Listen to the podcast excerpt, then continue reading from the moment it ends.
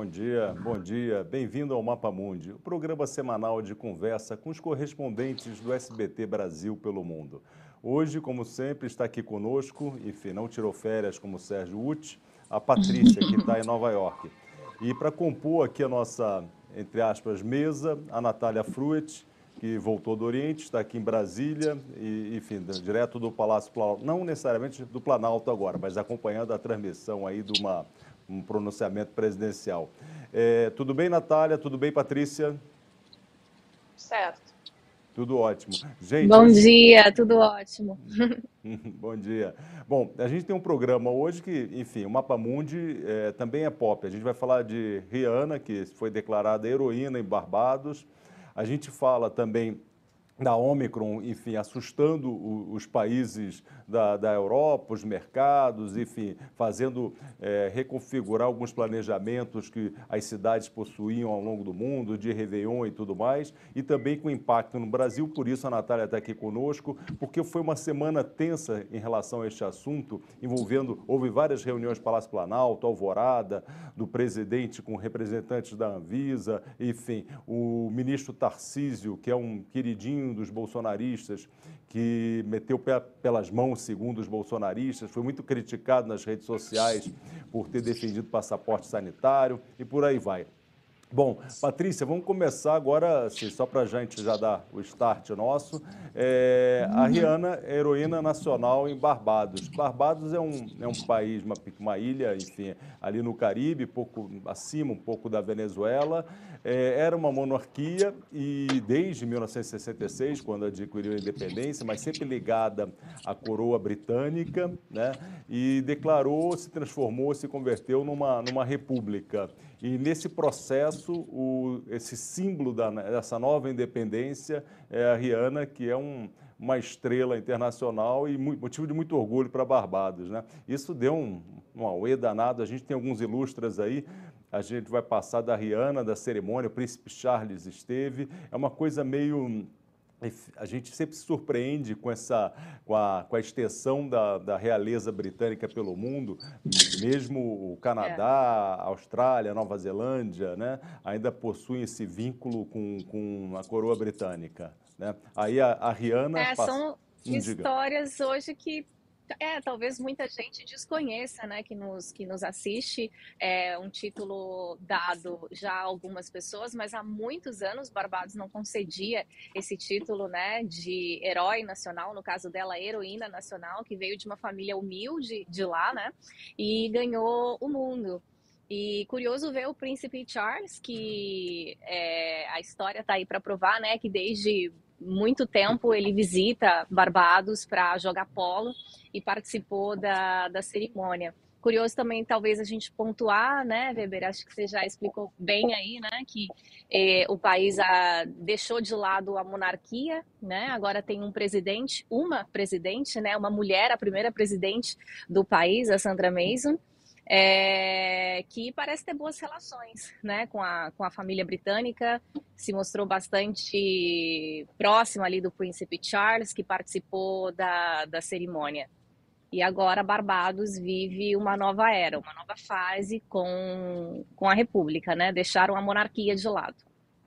Exatamente. Você mencionava aí da, da Rihanna, heroína nacional, e no discurso dessa primeira presidente, é, citou até, a chamou de Diamond, né, que é uma referência à música, enfim, a música famosa da, da Rihanna.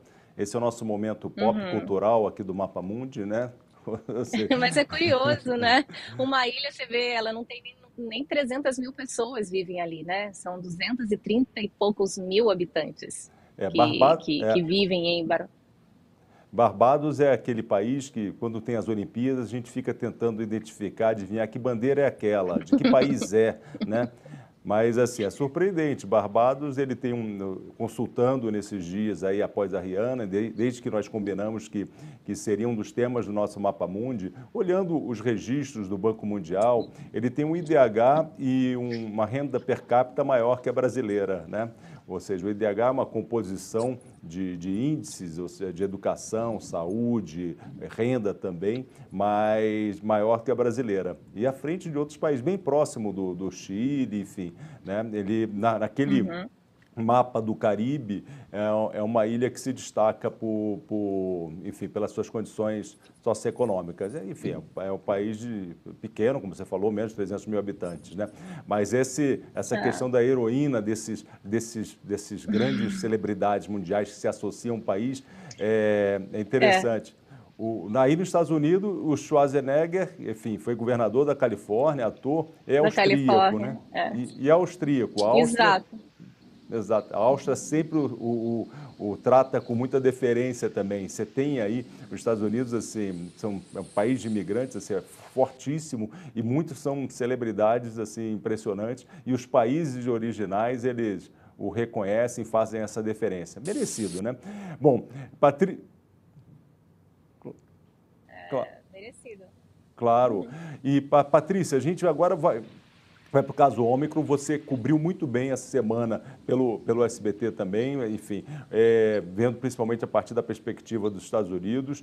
O, uma, tivemos uma, uma, uma, revelação recente, né, que um estudo na Holanda mostrou, detectou que ela se manifestara primeiro na Europa, antes da África. Isso retira um pouco o estigma dos países africanos, essa questão de rotular uma determinada variante como de um determinado país, estimula um, um comportamento xenófobo, um preconceito. Era no início era o vírus chinês, depois era o vírus o delta indiano, chegou-se a falar em vírus brasileiro e agora o vírus africano. Mas o que se a gente tem é uma conexão global, a gente não consegue mais rastrear as origens dessas mutações, né? o fato dela ter retira essa carga. Mas não menos importante, retira a carga de preconceito que há, mas não deixa de contemplar um assunto que é, é preciso que esses países africanos, essa desigualdade entre acesso à vacina, seja corrigida, né, Patrícia? Senão a gente está propício a ter novas variantes, né?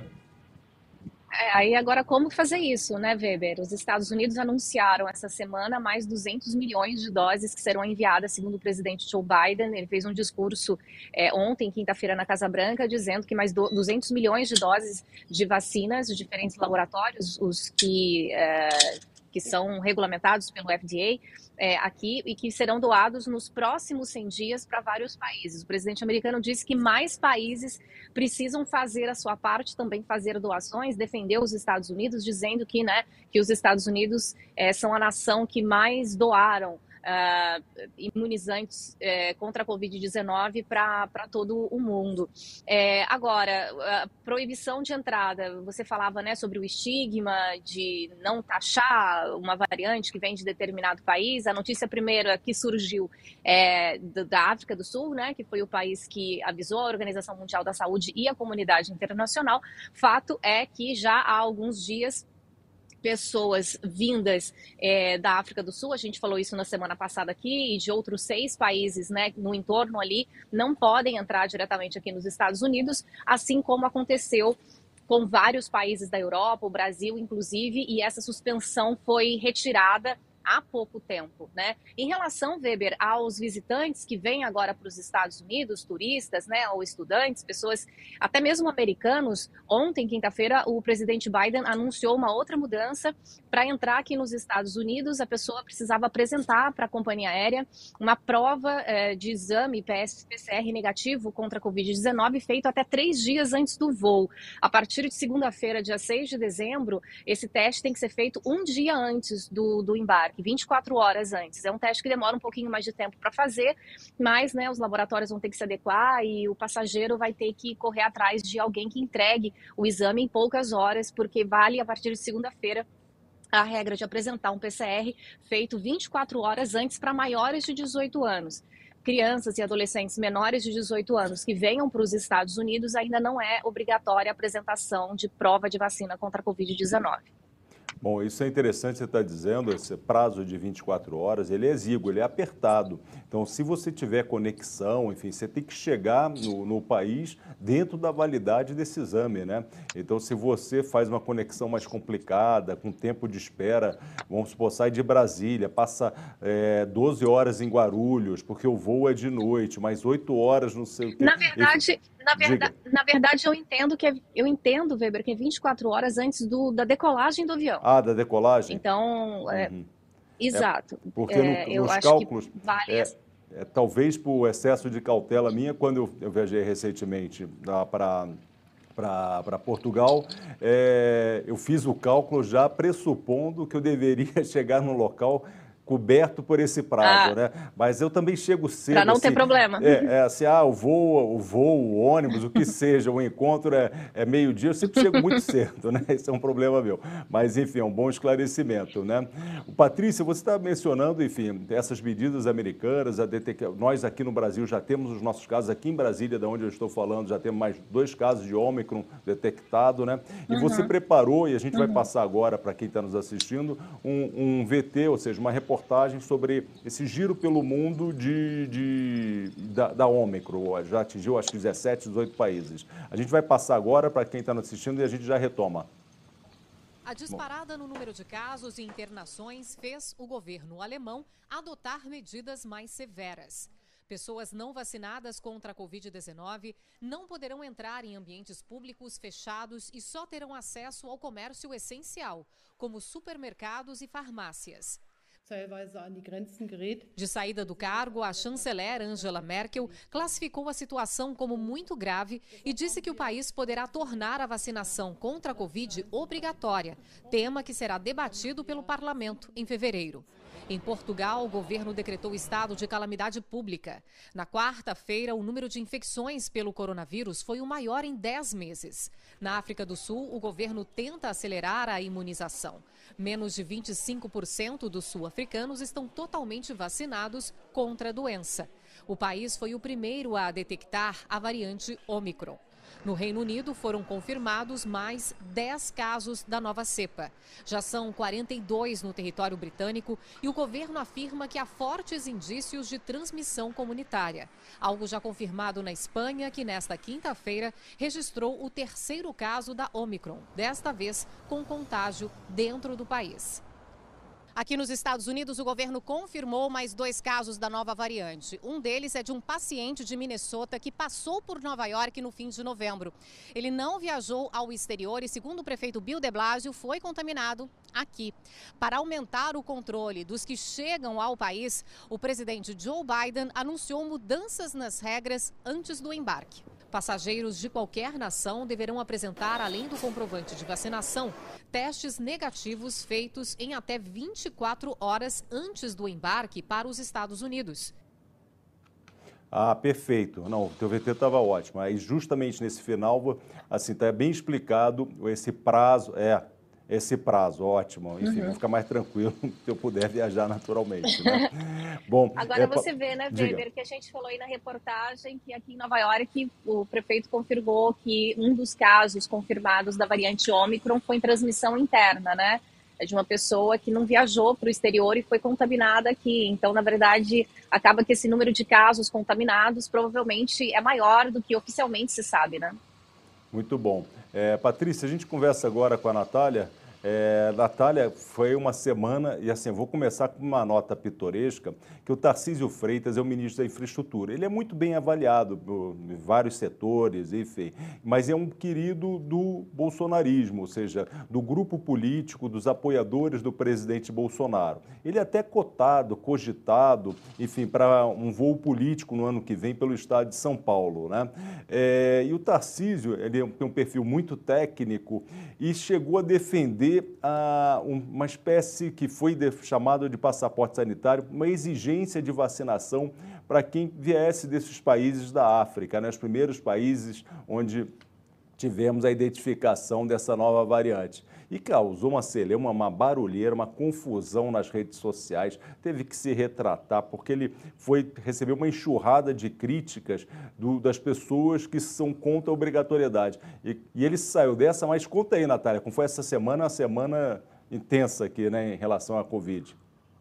Pois é, a semana começa, Weber, com aquela sexta-feira em que o presidente está fora de Brasília, mas quem os técnicos da Anvisa e também do Ministério da Saúde começam a reforçar a importância de ou então impedir os voos uh, da África do Sul, de países da África do Sul, onde a nova variante já estava circulando na semana passada, ou então começar a exigir o passaporte de vacinação. Nessas reuniões que aconteceram, o ministro Tarcísio de Freitas deixou claro que é que ele defende o passaporte de vacinação para os estrangeiros, porque o cálculo que ele faz é o seguinte: é melhor exigir o passaporte de vacinação e não deixar que o Brasil seja, digamos assim, um país para turismo das pessoas que são anti-vacina, do que depois ter que cancelar voo porque cancelar voo representa sim impacto na economia, representa sim as companhias aéreas perderem dinheiro, as companhias aéreas que nem bem se recuperaram ainda da, da primeira, da segunda e da terceira onda de Covid. Então, foi esse argumento que o ministro utilizou mas que acabou gerando toda essa repercussão e essa polêmica, porque o que, aconteceu? A reunião foi na sexta-feira, no final de semana se seguiu falando a respeito disso, havia uma expectativa no SBT News, a gente contou que o presidente Jair Bolsonaro poderia decidir na segunda-feira por sim exigir o passaporte da vacina, havia um movimento para tentar convencer o presidente a então editar um decreto com esse passaporte da vacina para os estrangeiros. E acabou que na, no domingo se divulgou então essa informação de que Tarcísio estava defendendo o passaporte de vacinação. Ele foi sim alvo daquela base mais ideológica do presidente Jair Bolsonaro e aí explicou isso. Na prática, o que ele está defendendo é melhor exigir o passaporte da vacina para os estrangeiros do que ali adiante ter que cancelar um monte de voos e isso sim vai ter impacto para a economia brasileira, vai ter impacto para as companhias aéreas durante esse ano, antes de a gente ter essa retomada dos voos e de as companhias poderem voltar a voar, por exemplo, para o exterior. A gente apurou que havia uma pressão no Palácio do Planalto, porque as companhias estavam dizendo o seguinte: a gente vai quebrar, a gente vai acabar não conseguindo retomar. Então, o cálculo que o ministro faz é esse. É melhor exigir o passaporte dos estrangeiros para fazer com que quem venha para cá venha minimamente imunizado do que ali adiante, porque o Brasil se tornou um, digamos assim, um ponto turístico de quem é de quem não se vacinou, ter que fechar, ter que cancelar os voos. O impacto disso vai ser muito maior para a economia em um ano de eleição, Weber.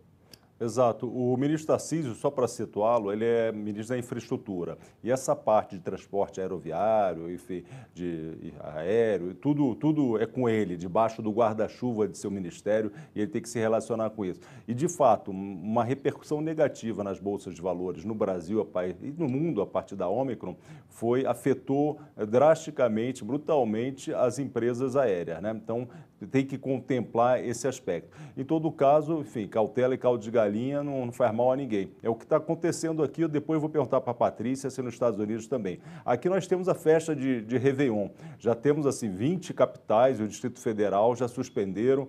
É, recebi agora aqui no, na internet que Abaeté Tetuba também não vai ter Réveillon, eu não sei onde fica, mas não vai ter Réveillon, né? Enfim, mas deve ser um Réveillon importante. É, e queria saber, nos Estados Unidos, como é que tá? Você tem, pelo menos em Nova York, você tem um culto a essa festa, né? Tá, continua prevista, é. Patrícia? Aqui, sim, prefeito Bill de Blasio deu em entrevista coletiva a confirmação do Réveillon de Nova York, que volta pela primeira vez desde o começo da pandemia a receber público. No ano passado, a área da Times Square foi é, fechada pela polícia para evitar que as pessoas fossem para lá mesmo. E o que a gente viu pela televisão aqui em Nova York ano passado foi uma cerimônia virtual. Né? É, é, é shows aconteceram lá, mas tudo transmitido pela televisão e 100 pessoas na rua. Agora vai ser permitida a presença de pessoas. O prefeito Bill de Blasio disse até que espera bastante gente lá, mas para entrar na área da Times Square, imagino que vai ter barreiras porque eles vão conferir se a pessoa está vacinada ou não. Então, para entrar na área da Times Square, na noite do dia 31 de dezembro este ano, a pessoa tem que mostrar que está vacinada contra a, a Covid-19, Weber.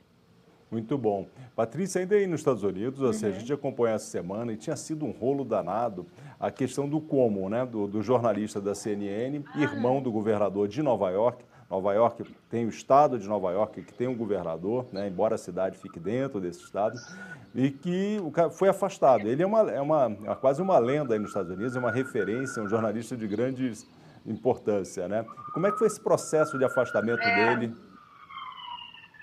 O irmão do ex-governador de Nova York, se chama Chris, né? Chris Cuomo, famoso apresentador de televisão que por muito tempo estava na CNN daqui, tinha um programa. O ex-governador Andrew Cuomo é, foi acusado por pelo menos 11 mulheres de assédio sexual para evitar um processo de impeachment. Ele renunciou já há algum tempo. E aí o que, que aconteceu essa semana? A Procuradora-Geral de Nova York, ela liberou é, duas coisas. Primeiro, o depoimento do ex-governador Andrew Cuomo é, em vídeo. E também é, fez, tornou pública a transcrição de várias mensagens de texto do celular do irmão do ex-governador. E a transcrição das mensagens mostram o jornalista mandando mensagens para a então a assessora do Cuomo, oferecendo ajuda, por exemplo, para redigir discursos do irmão, né, quando ele foi publicamente se defender das acusações de assédio, porque ele nega que isso tenha acontecido, é, e também respondendo perguntas da ex-assessora sobre reportagens que sairiam na imprensa aqui americana sobre o irmão. E aí a CNN soltou um comunicado essa semana, na terça-feira, no dia em que o programa do Chris Cuomo ia ao ar, né, dizendo que ele próprio, o jornalista, confirmou que, que, que ajudou sim, porque ele vê a, a família em primeiro lugar e trabalho em segundo lugar, e a empresa disse que ao fazer isso, o jornalista quebrou as normas, né, da, da empresa e que por isso ele estava sendo suspenso de forma indefinida, então não deve voltar é, para o cargo. Então, foi um caso que repercutiu bastante aqui, até porque pegou muita gente de surpresa. Entende-se que ele não sabia que isso ia acontecer, né? E na terça-feira o programa dele não, não foi ao ar. A equipe estava no estúdio já preparada para a transmissão e o programa que estava sendo transmitido antes teve que ter uma hora a mais para suprir, cobrir o espaço aí é, desse tempo. E o ex-governador que teve uma ação muito elogiada aqui, né, Weber? Durante a pandemia, ano passado, quando Nova York teve recorde de mortes, ele dava coletiva de imprensa todos os dias, e aí foi uma reviravolta na imagem do ex-governador, né, que se viu aí envolvido nessas questões de assédio, e ele fala que não fez nada demais, que é o jeito dele de descendente de italiano, que é beija no rosto e fala de forma mais amigável com as pessoas, e ele nega que tenha agido de forma a assediar as ex-funcionárias. É, uma uma desculpa errada em todos os sentidos, né? Atribuir um comportamento ao fato da ascendência italiana, mas enfim, não funciona de jeito nenhum, não vai funcionar aí. Mas você está é. mencionando Andrew Como e realmente ele criou uma, uma, mais do que uma reação política, uma estética de reação a Covid. Né? Nós acompanhávamos lá no início, no ano passado, ele estabeleceu aquelas coletivas, ele vinha de máscara, com, comandava todo um grupo de especialistas para falar como era pronta a reação do governo dele à Covid. Né? Então, naquele momento ele chegou até a, a ser, é, é, enfim, naquele mercado político como uma alternativa à, à, presidência da República. Acabou não acontecendo, enfim, o processo democrata foi oito, ele é democrata, né? Mas ele tinha essa associação realmente positiva de enfrentamento, não só por ações, mas também por construir uma, uma narrativa, uma comunicação com o público para indicar a importância do que, do que vinha. Mas você falava do, do, do Chris Cuomo, é, assistindo na ocasião, claro, olhando para trás agora pelo retrovisor é fácil, né? Mas assistindo durante, quando o irmão dele começou a se enrolar nessas histórias, né? É, eu sempre achei muito estranho o, o a, que ele é um, é um, é um âncora tipo americano, então ele fica ali várias horas ali na televisão, enfim, falando, dando opinião e papapá. E sempre achei muito estranho como ele se comportava em relação ao que ele dizia em relação aos casos do irmão enfim, não, não conhecia a extensão do, do, envolvimento dele, de como ele interveio, como ele uh, operou, aparelhou o irmão para se defender dessas acusações, né? Mas o fato que foi afastado é um, é um baque aí para uma mídia que ela nos Estados Unidos ela é muito criticada pelos republicanos, pelos radicais, enfim. Mas a, agiu rápido a CNN, enfim, o afastou. É, a transparência aí no caso é, é a melhor solução, é o melhor caso e vamos ver como isso se desdobra. Patrícia, agora, agora só para... Diga, é. desculpa. Não, a gente fala, vocês falaram no início da Rihanna, do programa, né? A Patrícia contou, ressaltou a, a importância da, do protagonismo dela. E aí, agora, esse caso envolvendo o governador lá de Nova York, ele mostra que assim, o mundo não tem mais espaço, né? para essas condutas que possam uh, de abuso e esse argumento, o argumento de que ah, uh, tenho descendência italiana, então esse é o meu jeito, isso não, tem que acabar, né? Assim, a gente está num, num, momento contemporâneo que é, não tem mais é, é, espaço para esses argumentos, né? A Rihanna que assim, ela tem, ela é o que é e tem esse protagonismo pelo ativismo dela também. É uma mulher negra, feminista, uh, né? Ela, ela a, assume as pautas, as pautas uh, das mulheres, né? Nos Estados Unidos participou de protestos, de marchas. Então, assim, mostra que assim não tem mais espaço e a, e a, gente não tem que ficar nessa discussão porque aqui no Brasil acaba se fazendo a discussão ideológica de que ah, é uma pauta de esquerda, uma pauta de direita. Não, é uma pauta da, da, da civilidade, né? da humanidade, digamos assim.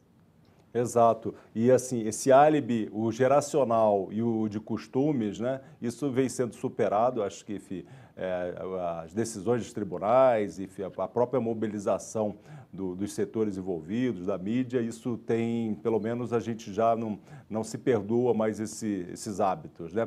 É, Patrícia, a gente fez aqui, mudando um pouco de assunto, a gente fez uma, pegamos uma enquete aqui que saiu a relação das cidades mais caras do mundo. Selecionamos três. Dubai dessa vez não está, mas a, no ano passado esteve, né? E só para dar uns exemplos aqui de, de preço, né? É, e você vai falar um pouco como é que está em Nova York, né? Porque você tem uma pressão inflacionária grande aí nos Estados Unidos. Quem visitou o país agora em relação a alguns 5, 6, 7, 10 anos atrás está sentindo um peso maior na, na, no, nos preços, enfim. Mas só aqui para dizer, Tel Aviv é a cidade mais cara do mundo, segundo esse ranking, né? Esse ranking. Vamos dar um exemplo aqui, uma Coca-Cola de 2 litros em Tel Aviv custa 16 reais, em São Paulo 8, né?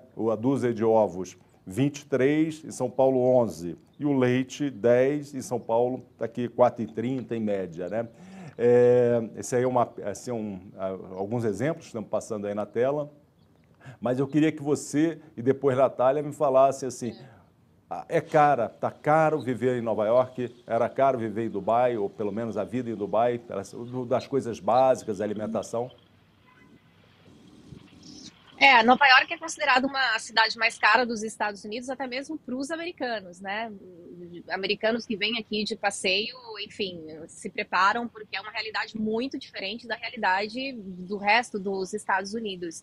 Refrigerante aqui é considerado muito barato, depende aonde você compra, né? Se você está em Manhattan, você pode pagar 5 dólares, não pela de 2 litros, mas pela, pela, pela garrafinha, né? Que vai ser um pouco mais de 25 reais. Agora, se você não está em Manhattan, muito perto dos lugares turísticos, você pode comprar um de 2 litros por 2 dólares, né?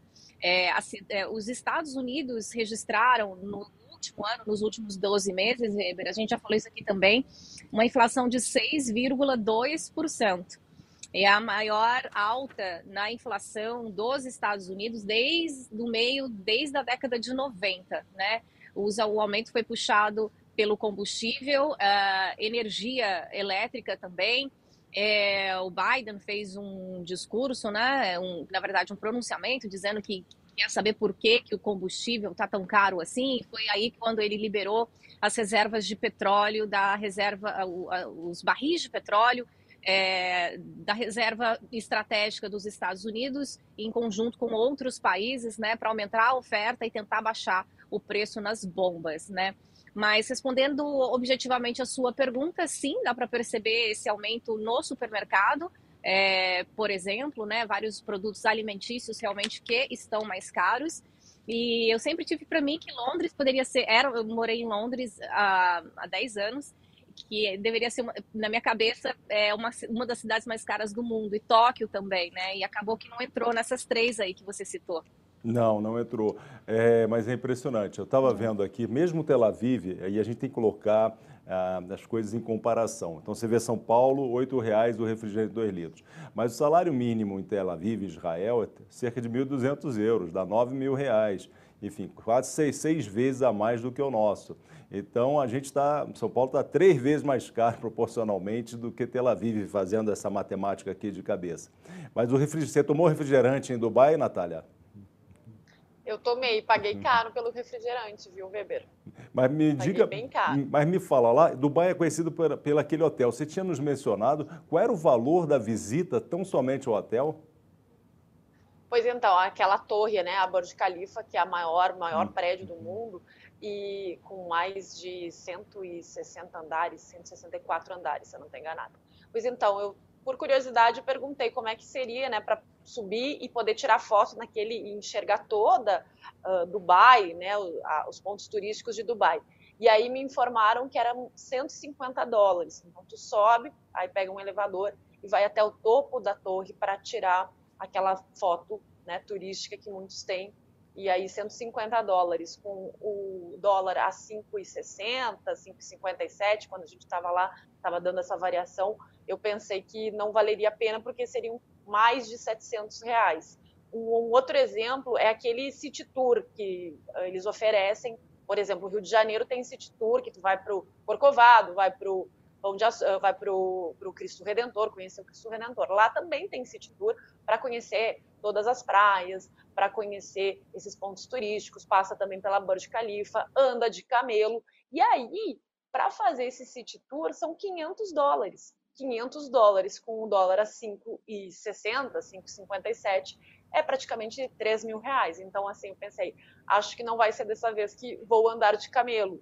E sobre o refrigerante, refrigerante, uma Coca-Cola, dependendo do lugar, chegava a custar 25, 30 reais, porque é muito caro. A água também, água uh, para comprar água de garrafinha. Tanto é que lá nos hotéis, eles, os hotéis deixam uh, a água lá para gente, como se fosse uma cortesia assim do, do, da hospedagem, porque é muito caro. Uma garrafinha de água custa 30 reais em média por lá, nesses lugares onde são lugares turísticos. Para almoçar, outro. Oi.